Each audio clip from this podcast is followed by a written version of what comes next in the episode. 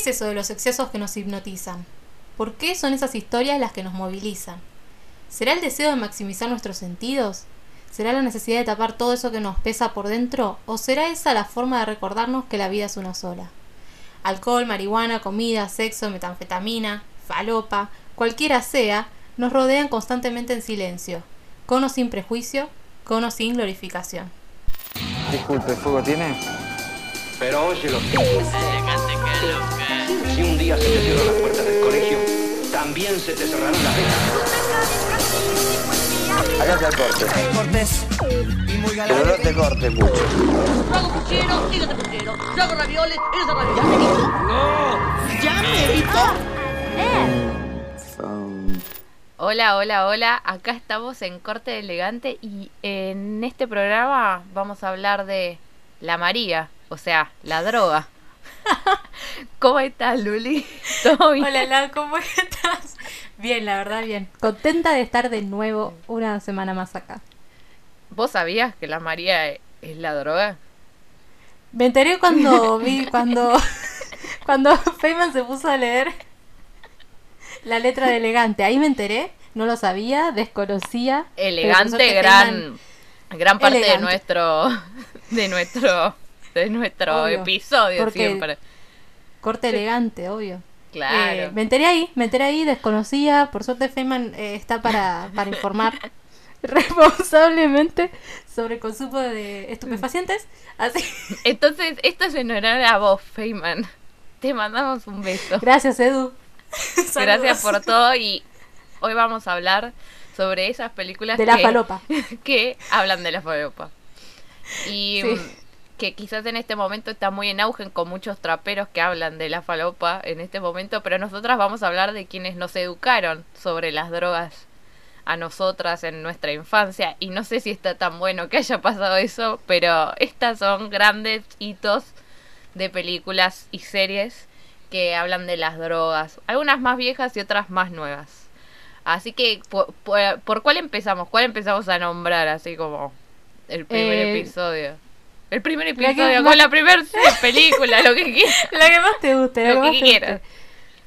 Eh, si querés la que disparó este, este episodio, que es mi amor profundo hacia Winterberg y su última película, que ganó el Oscar a Mejor Película Extranjera, que es Another Round, Drag, ¿cómo se llama? En- Aplausos. Aplausos, se lo merece. Se lo merece, directorazo, de los mejores directores actualmente, sin lugar a dudas. Eh, y eso que esta no es su mejor, em, a mi gusto, ¿no? Esta no es su mejor película, sin embargo es excelente. Eh, así que a través, por eso es que medio que elegimos. Nueve y medio. hacer- No hay medio le das. Ve- ve- bueno, no sé, vemos, vemos, todavía no sé, no importa. Siempre va a tener un 10, o sea, es, es capó, pero... Pero sí, a través de esa película es que medio como que, que se Sí, nos ocurrió hacer fue- esto. Era una excusa para que Laura mire la, la película una vez. Creo que en realidad va un poco por ahí, como que la Sí. película surgió de cuando planteamos e- el, podcast y era como, bueno, ¿dónde metemos a Another Round? Y fue como, bueno, en uno que sea alcohol y sustancias. ¿Y por qué no? Alcohol y sustancias. todo giró en torno a hablar de esta película, pero después vimos que, bueno, eh, la otra película Hay que voy a hablar yo, o sea, que voy a presentar yo, no hablar yo, es eh, Requiem for a Dream, eh, muy conocida de los 2000, que está Jared Leto, Jennifer Connelly, bueno, son todos conocidos igual, o sea, no, no hay nadie no, no conocido. Peliculón. Que- peliculón que marca claramente una época. Igual voy a hacer mi, para que no se sientan, porque algunas personas que sé que escuchan esto me dicen, no, es que no vi las películas, pero quédense tranquilos, porque yo, por ejemplo, Breaking for a Dream no la había visto, con, entendía su, su importancia en el cine y el hito que era. Pero no la había visto, sabía un poco de qué iba. Y la verdad es que es un peliculón y me quedé flasheada. La verdad me quedé flasheada. Tanto por cómo está filmada y por un montón de cosas que estuvimos hablando con Luli y que quizás no van al caso tanto, pero que la historia es impresionante y todo esto de drogas, sustancias. Bueno, ahí hay de todo, no sé de ni- ni- no sé, ni- hay adicción de todo. Yo ya no sé de qué no Sí. hay adicción ahí. ¿Y después de qué más íbamos a hablar, Lu? Ah, se olvidaban de Eh, que tenían que hablar. Eh, Transpotting íbamos Ta. a hablar también. De Y 1900. teníamos como dos, eh, dos series eh, para mencionar, que por ahí no vamos a hablar tanto, eh, que son Skins y Euforia. Que yo Euforia y Skin las veo como... es- eh, Son la Euphoria misma cosa. como, sí, como la misma... De la misma familia de palabras. Euforia es Skins, pero en el siglo... eh, En el siglo, en el 2021, Y con un poco más de moda, ¿viste? Como con un poquito más progre, sí. Sí, como es más, más bueno, cuerpos inclusivos, como toda esta cosa. Ay, nos van a linchar. Ya está. No, pero es verdad. Eh, Ya es está, cancel, es cancel. Nadie las conocía, pero cancel. Igual Skins también mar- Skins remarcó una. Bueno, a mí me marcó mi adolescencia. eh, que podría haber salido re mal eso. Sí. No, no es para que te Por eso digo, porque yo Transpotting la vi de chica y me acuerdo de mi mente pensar, wow, pero no desde un mal sentido, tipo, wow. Y, y vos decís, bueno, ¿cómo me mantuve por el, el carril, viste, indicado? Porque claro, Sí. uno queda reflejado después de ver eso, ¿no? Dice, wow. Sí, no, no vean ¿Sabes? si tienen 12 años. No, igual pon el skin no, pero eh, que termina el bebé como caminando por las paredes, no sé cuán bien está que a mí me haya quedado flasheada, pero bueno, sí. Como Sí. si te spoilé, Bueno, perdón. No, a mí No, no. a vos no, a- a- yo le hablo a la audiencia. Hay un tercer locutor acá, que es la audiencia. Es verdad, es verdad. La cuarta pared. Nuestro público, Te estamos hablando Eh, a vos. A quienes nos debemos. Exacto. Eh, bueno, sí, vamos a hablar, vamos a mencionar. Igual Skins eh, también sacó, digo, un montón de los actorazos que hay ahora mm, salen de ahí también, ¿no? Eh, así que nada, como que también Bueno. marcó una re época Skins. Sí, pero porque era sentido. un tema, porque, bueno, va un poco de eso el editorial, pero como que de las drogas es como que, porque droga no es solamente alcohol, cocaína, marihuana, falopa o como quieran, hay de todo, o sea, adicción puede ser cualquier cosa, entonces también, pero ahora que vamos a hablar más de las drogas en específico y... Es como que vivimos rodeado de ellas, sabemos que están, pero nadie habla del tema. Como na- nadie habla del consumo responsable o de enseñar también a consumir responsablemente sin ser alguien que, pero esto no por, pero que sea alguien que consuma tipo consuma alcohol, ¿entienden? Como pero nadie habla de eso y, y es como, bueno, vivimos rodeados de, pero no sabemos nada de. Y si te metes es como un camino sin información. Entonces, Sí. nada, es, es complicado. Sí, también que hay algunas que están más demonizadas que otras. eh, por ejemplo, ahora se habla mucho de, de- la marihuana y, y de la legalización, ¿no? Eh, y digo, ¿por qué el alcohol es legal eh, y la marihuana no? Que es una, es una pregunta que, que circula un montón también en ese sentido. Entonces, ¿por qué hay algunas drogas que están más demonizadas y que son ilegales y otras no? O digo, todas esas cosas también son un poco aleatorias a veces, o pareciera. Sí, porque además todo en exceso es malo, por eso iba como a todo lo que nosotros consumamos en exceso. Uno puede ser adicto a, a cualquier cosa en realidad, al celular, somos todos adictos a los celulares y nadie está diciendo eh, cancelemos los celulares. Estaría bastante bueno igual. Eh, creo a veces yo. vendría bien. A veces me vendría bien una cancelación en los celulares. No, pero, y bueno, y acá para retomar a, a alguna de las películas también y no irnos para la manifestación, eh, como que en Requiem siento que se muestra mucho eso, sacando que la mamá de Jared Leto, sí, algunas es como que Requiem va como con distintas historias de adicción eh, que van desenlazándose muy distinto. eh, son todas historias que se cruzan claramente, pero bueno, es son, como... o sea, todos se conocen. Son, es la madre, Jared Leto, Jennifer Connelly, que es la novia, y el amigo, que no me acuerdo el nombre. No me acuerdo el, el nombre de ningún personaje igual. El amigo, hashtag el amigo. el amigo. Eh, digo, los cuatro tienen problemas de adicción que Distintos. les surgen de distintos lados, claro. Pero están todos relacionados y también la película, como te va mostrando el recorrido de cada uno, es siempre como, sobre todo hacia el final, se ve, pero es durante toda la película, se llama montaje paralelo. O sea, vos tenés uno, pasás a otro, pasás a otro, entonces todos van como en simultáneo. eh, y bueno, y terminan todos como desembocando de alguna manera en el mismo lugar, si bien están todos en distintos lugares, eh, des- terminan desembocando en el mismo lugar, ¿no? Claro, Eh, es que eso es lo flashero. no voy a decir como- otra- No, pero es como que son distintas ramificaciones de quizás situaciones distintas que terminan siendo lo mismo. Entonces ahí es como, Sí. bueno, che, ve- ojo, porque la mamá de Jared de Leto, por ejemplo, está obsesionada con adelgazar porque claramente la señora está deprimida por un montón de situaciones de su vida y que es como lo único que le impulsa a ella a vivir y termina tipo adicta a las pastillas para adelgazar, que en realidad, bueno, eran droga claramente. Eh, droga en el sentido de anfetaminas, me parece como que es lo que le, le prescribe el médico. No me voy a meter eh, detalladamente, pero eran pastillas para adelgazar que se saben que no sirven. Y, y termina, quizás vos decís, bueno, ella, viste, como es esto que decíamos antes, como es una droga prescripta, está todo bien. Pero no, porque terminás adicta y es lo mismo que el que se inyectaba en el brazo al final del día. O sea, terminó igual Sí. que el hijo eh, que se inyectaba. O sea, Claro, sí. No, y aparte, eh, lo que a mí me, lo que me parece que está buenísimo de Requiem es que no solamente que los cuatro encaran por lugares distintos, sino que los cuatro terminan como en lugares. O sea, en Requiem vos tenés emparentado lo que es la medicina con, con la madre que. O sea, el médico le receta estas pastillas para adelgazar, un médico con matrícula, se supone.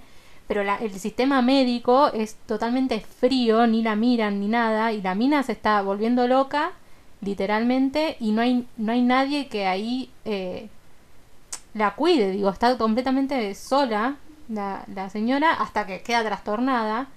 Eh, el, el amigo que termina en la cárcel termina también eh, roto eh, están todos como por lugares distintos pero todos terminan mal con adicciones a distintas cosas pero que en realidad es lo mismo o sea Sí, el problema el no es tanto a qué sino eh, que son adictos a algo y que no hay ningún, no hay nadie que contenga esa situación, que todo es desesperanza. Eh, bueno, ¿sabes? sea, me, ¿a qué me corrupción. acordé recién? Sí, no, pero ¿sabes qué me acordé recién? Que tiene como esta misma idea de, no la adicción quizás, pero tipo Joker, la, pel- la película, que le pasa, Mm. que muestra mucho esto de cómo el sistema de salud, bueno, en ese caso yankee o no yankee, de Ciudad Gótica, no hace el caso, Ciudad Gótica es Nueva York, siempre volvemos a Nueva York, es como volvemos.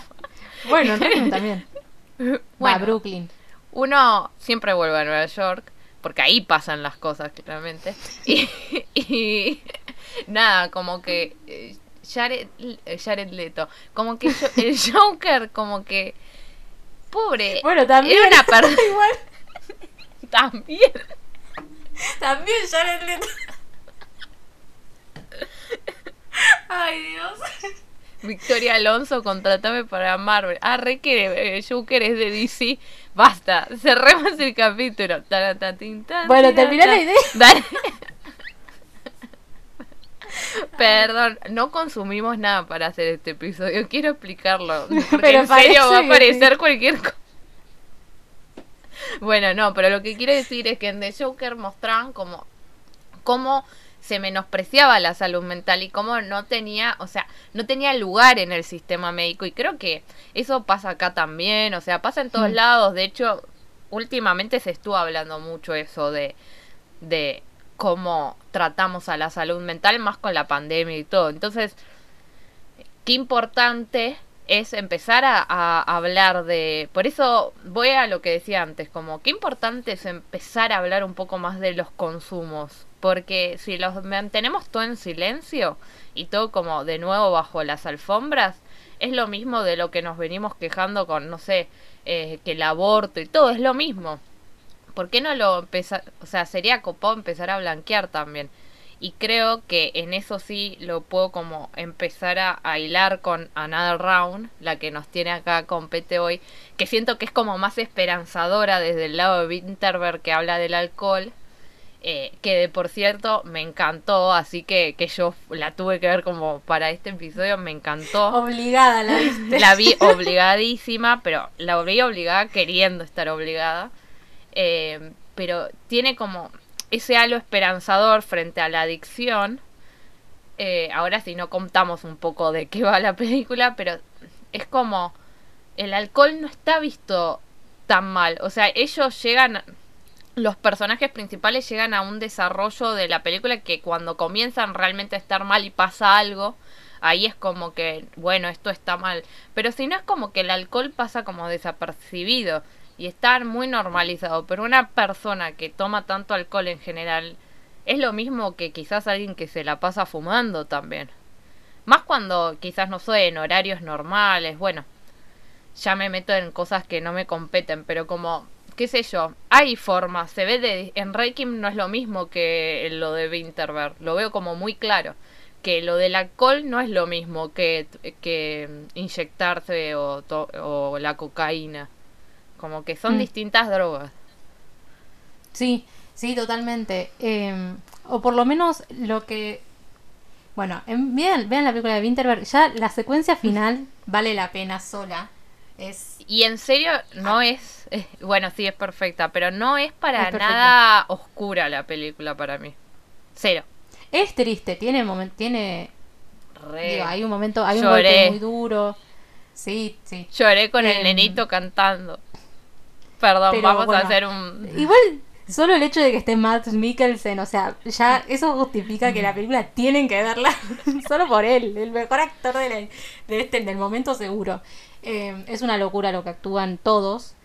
Eh, son actores también que eh, están siempre, casi, va, siempre, en las películas de Winterberg son, son recurrentes. El que hace el amigo. Son los cuatro los amigos. Bueno, pero el Los que, tres. el que el que termina mal, el que termina mal. eh, ese está también en las películas de La Celebración y en La Cacería, que para mí son las dos mejores de Winterberg. Eh, la celebración es una locura. Bueno, miren todas las de Winterberg. Pero, bueno, digo, a lo que voy, son todos actores recurrentes. O sea que hay también. eh, porque eso es muy importante en la película. El trabajo de los actores con el alcohol. Porque hay- en varias entrevistas hablan de que hicieron también ellos como un experimento para ver cómo era. Porque no es lo mismo. Porque si uno ve la película, ellos van actuando en distintos grados de eh, alcohol, alcohol. en sangre, ¿no? Y eso lo tienen que actuar y tiene que haber diferencia de cómo actúan cuando están sobrios, de cuando están completamente ebrios o de cuando están en un, en un intermedio. Y, y eso actualmente está impecable eh, y lo trabajaron mucho. Entonces la relación de los actores con Thomas Winterberg es importantísima. Por eso resalto lo de que son actores recurrentes en sus películas. Eh, Mads Mikkelsen también es el protagonista en La Cacería. Eh, así que miren las, las películas de Winterberg todas. Eh, pero sí, totalmente lo que vos decís. Y aparte de acá hay, hay algo de que ellos lo hacen en conjunto, ¿no? Este, es- o sea, nace como un experimento, pongamos en contexto. Eh, Sí, sí, Son te iba a decir, contémosla. contémosla Son- es, una película, es una película danesa. Son cuatro profesores de secundario y son los cuatro como que tienen vidas medio aburridas. Eh, Sí, sí, muy normales, como están muy en el, en el, en el eje normal de la vida, digamos. Son Sí, grandes, es como que quizás llegaron hasta un punto como de la vida como que están medio aburridos. Creo que es la mejor palabra. sí, están aburridos. aburridos. El personaje de Mads Mikkelsen, que es el, el protagonista, no me pregunten el nombre. eh, no sé si te lo acordás, No, pero, la verdad no. pero él también tiene algo de que es un, es un, no tiene una personalidad muy fuerte, por decirlo de alguna manera.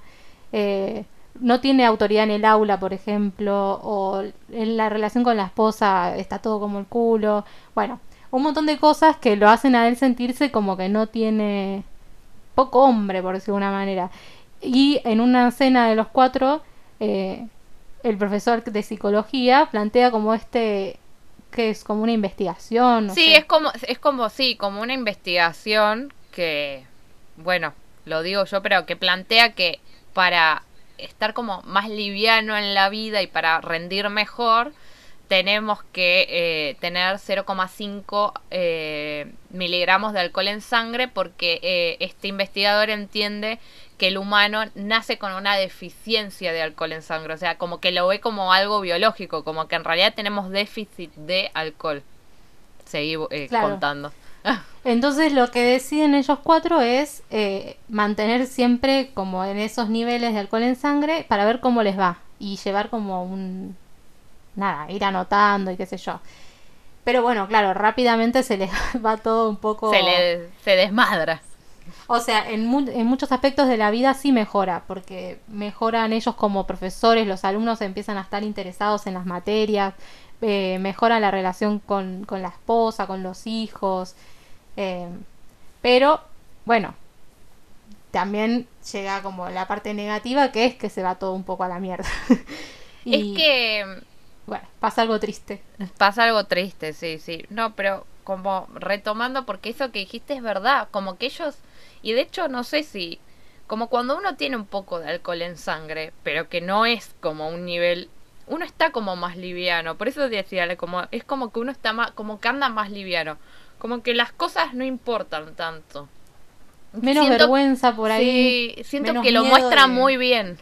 Eso está como Sí. muy bien mostrado, como esa idea de que el alcohol, bueno, en este grado sí, está buenísimo en realidad. Lo que pasa es que creo que es como venimos hablando en todas, quizás Requiem ya empieza con gente que sabes que es adicta y listo, como que no hay mucho ese medio.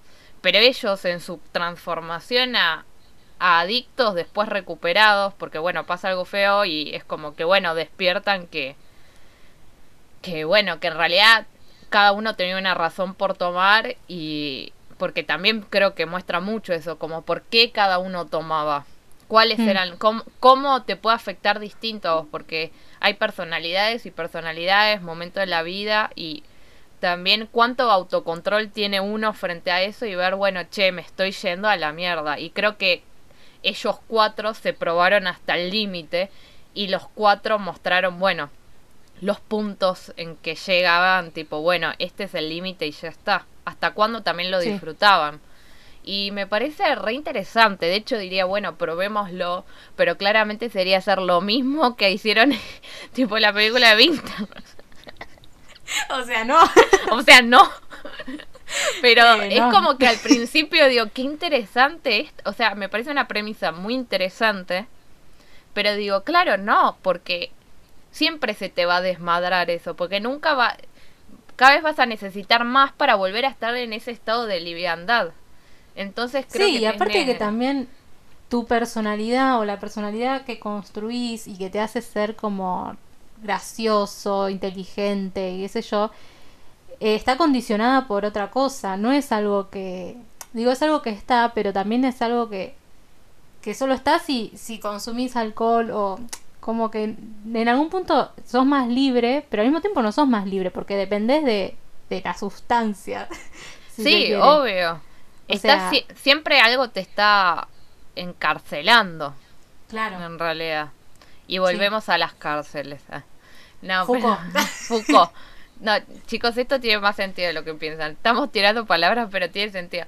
Pero es como que siempre está, creo que muestran esas pequeñas cárceles que nos formamos, porque es como que todos, todos buscamos libertad eh, de alguna forma y, y sabemos que las drogas, el alcohol, un montón de cosas es como que nos dan esa libertad momentánea pero siempre vas a ser preso de esas cosas si, si no sabes zafarte.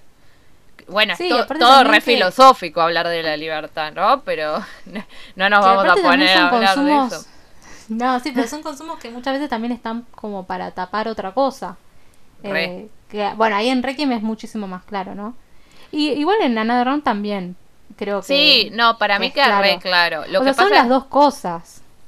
Sí, y yo creo como que por eso digo que es más esperanzadora, porque siento como que eh, estos personajes eh, están muchísimo más desarrollados, tipo, son adultos, es como otra, De hecho, me parece re, re disruptivo plantear el alcoholismo frente a hombre blanco, heterosexual, tipo clase media, como Europeo. europeo. Es como todo muy, muy idílico y Que como plantearlo bailar. acá, claro.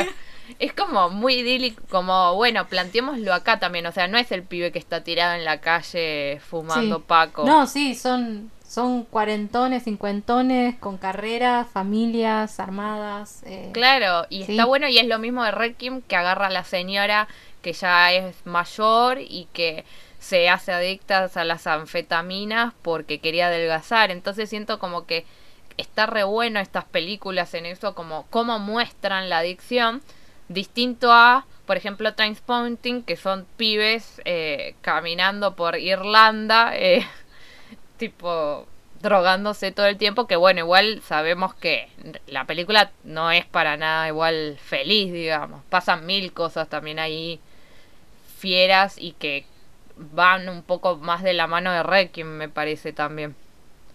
sí, también la onda sí. está medio alucinógena, creo que tiene que ver también un poco con esto de las... eh, como con una onda que hubo en algún momento, vos, vos me lo vas a poder decir mejor, Lu, pero como en esto de, de alucinar y de una onda más como de... como experimental, me suena más a experimental, digamos. Sí, eh, también eh, me parece interesante que lo que vos decías recién, ¿no? Que siempre estás también asociada, asociado a la juventud, Mm. eh, tam- retomándolo con Transpotting y también con, con Skins y Euphoria, si se quiere, pero como que está muy asociado a la juventud y que también hay algo que por ahí, eh, no sé, digo, estoy pensando, pero de lo que tiene que ver con la esperanza al futuro, ¿no? Como, no sé, por ahí también aparece la adicción cuando realmente no hay eh, una gran proyección hacia adelante. Entonces hay algo más de vivir el momento y bueno, lo que eso demande, eh, no sé, por ahí estoy tirando cualquiera. Pero No, no, sí, pero para mí re es como que la droga, el alcohol, todo, y uno que quizás como lo, lo vivió, lo experimentó, experimentó, es como te transportan allá porque lo único que importa es ella, o sea, Sí. como no hay otra cosa en el momento, no hay ni ni qué pasa porque además el tiempo se te empieza a a retorcer, como no es lo mismo el tiempo si estás medio en pedo que si estás normal. El tiempo pasa distinto. Y creo que un sí, poco todos en la buscamos mañana esa distorsión. Sí, sí. Ni Todos una- buscamos. como, claro. Todos Sí, re. buscamos esa distorsión del tiempo. Entonces como que quizás algunos lo encuentran muchísimo más en, en eso. Pero sí. Bueno, son distintas. Ponele en Euforia. Eh, siento como que muestra mucho esto como de más que nada de, de esconder las cosas malas de la vida en las adicciones. Distinto a que quizás siento en estas que quizás sí son cosas malas, pero también ya caen más bajo la adicción en sí, tipo enfermedad, ponerle Requiem, lo veo más como quizás ya directamente lo malo es que viene todo encadenado con toda la adicción y todas las cosas que van sucediéndose con, con Jared Leto empezando robando la tele de la mamá, o sea, como eso es causa claramente causa consecuencia de la adicción, como no, no hay mucho. Pero en Euforia siento que lo que pasa es que muestran mucho como los personajes queriendo huir de sus problemas de vida, tipo, sin poder como hablarlos, digamos. No sé, Sí. Ru, que Zendaya, con todo el tema del viejo que estuvo enfermo y murió, claramente todo lo que quizás no lo dicen de una, tipo, bueno, en realidad sí, pero no es como que el personaje dice, uy, mi papá estuvo mal y murió, me voy a fumar todo esto, bye, voy a ser drogadicta. Como que, pero no son tan conscientes. de- no, no, el plot. Lau filmando una serie. Era, Uh, era re lineal la serie. sí, sí. Uh, Mi mi, papá- papá. se murió. Entonces yo ahora me, ahogaré. Eh, Chao. sí. No, también de la cuestión de, de la adicción que, que rompe las relaciones, ¿no? Eh, cómo se van Sí, re. rompiendo las relaciones eh, a- por, por las adicciones también. Que por ahí en, en Another Round no está tanto. Eh, o sea, un poco Es sí. que yo siento que nunca llegan. Nunca llegan a, a- a ese punto que las otras Claro. cosas. Claro, sí. La trabaja distinto. Pero, pero por ejemplo, en Transpotting sí se rompe. O sea, el- la relación esa de amistad de ellos, que. Bueno, hacia el final, que él, con el tema de la plata, de si los traiciona, si no los traiciona. Digo, no, cualquiera hubiese traicionado. No eran relaciones sólidas. Y como. Que también eso se rompe. Y. Bueno, no sé, sí. Es que si Eso solo te une, no, pero si solo te une como eso, claramente va a haber traiciones y todo, porque nada, na- cada uno le pega distinto también. Es lo que muestra Requiem, a cada uno le pega distinto y va por distintos lugares, como Sí, Como, pero viste bueno. que las drogas están asociadas a algo como que uno hace eh, sociabilizando, ¿no? Como que cuan- tomás cuando estás con tus amigos o, o lo que sea. Pero al mismo tiempo, eh, cuando estás llevado a la adicción, de alguna manera esas relaciones, o sea, las relaciones con el entorno se, se van rompiendo, como las dos cosas. Sí, ¿sabes qué me estaba poniendo a pensar? En Euforia, por ejemplo, pasa mucho, y esto que hablábamos de la distorsión del tiempo y todo, no me acuerdo el nombre del personaje de la que es eh, la chica trans, que no me acuerdo el nombre, la verdad, eh, que es la, Jules. bueno, ah, Jules, ahí está, que es como la, la, la novia, no lo sabemos en realidad, como, bueno, con Es quién la estar. mejor amiga, La- está enamorada. La amante, Sí. mejor amiga. Bueno, van como por ahí, de la manito por ahí. Y vos ves que quizás Jules tiene como este tema más como desde el sexo en realidad. Porque Mm. como una adicción más al sexo por el lado de, de, de su despertar sexual por, bueno, por ser trans básicamente. Pero, y la aceptación de eso, ¿no? Del cuerpo y todo, que va muy por ese lado. Pero aunque prueba y, y, y se droga y lo muestra, no es que no. Ella no tiene el mismo problema que Ru. Y cuando Ru empieza a tener de nuevo muchos problemas con eso y Jules no lo aguanta más, hay un quiebre ahí. Porque la realidad de Ru está distorsionada siempre. Entonces, Ru ve a una Jules que no existe, a esta Jules más perfecta, porque ella vive medio distorsionada. ¿Qué es lo que le pasa con la amiga que era la mejor amiga y que después ya no es más la mejor amiga, que le dice, como básicamente te estás drogando todo el tiempo? Que no, como no puedo entablar una relación con vos. Tipo, que la se ayuda y rompe la todo. comunicación, eh, se empieza a generar mucha distancia. Claro, y creo que es eso, como, bueno, me parece como una gran conclusión como esto de, de la distorsión del tiempo, que creo que no lo habíamos pensado antes, pero cómo se pueden vivir en distintas realidades amplificadas o menos Bueno, amplificadas. El final, el final de Euforia es un poco eso. Sí. Ah, sí. O sea, Ay. re. Ahora que lo decís, final. es re eso. Está bueno. Bueno, es bastante eh, comparable al final de Another Round, creo. Em, Es que está como esa liberación, como esa libertad, como el, el- el Sí. despertar de, de, bueno, entendí lo que me pasa. Eh, por eso digo que quizás Euforia, de hecho, desde su negatividad, porque es muy como oscura la serie de por una parte, tiene como esa esperanza, como que toda esa última parte está buena. y dice, Ay, la canción. Na, na, na. Perdón, tenía que cantarla. Pero no me la acuerdo, tipo, la letra, pero la tenía que tararear. Nada, es buenísimo, sí. es buenísimo el final, sí, es buenísimo. La verdad que sí. Y bueno, vean todo esto que acabamos de nombrar. Es, es todo muy bueno.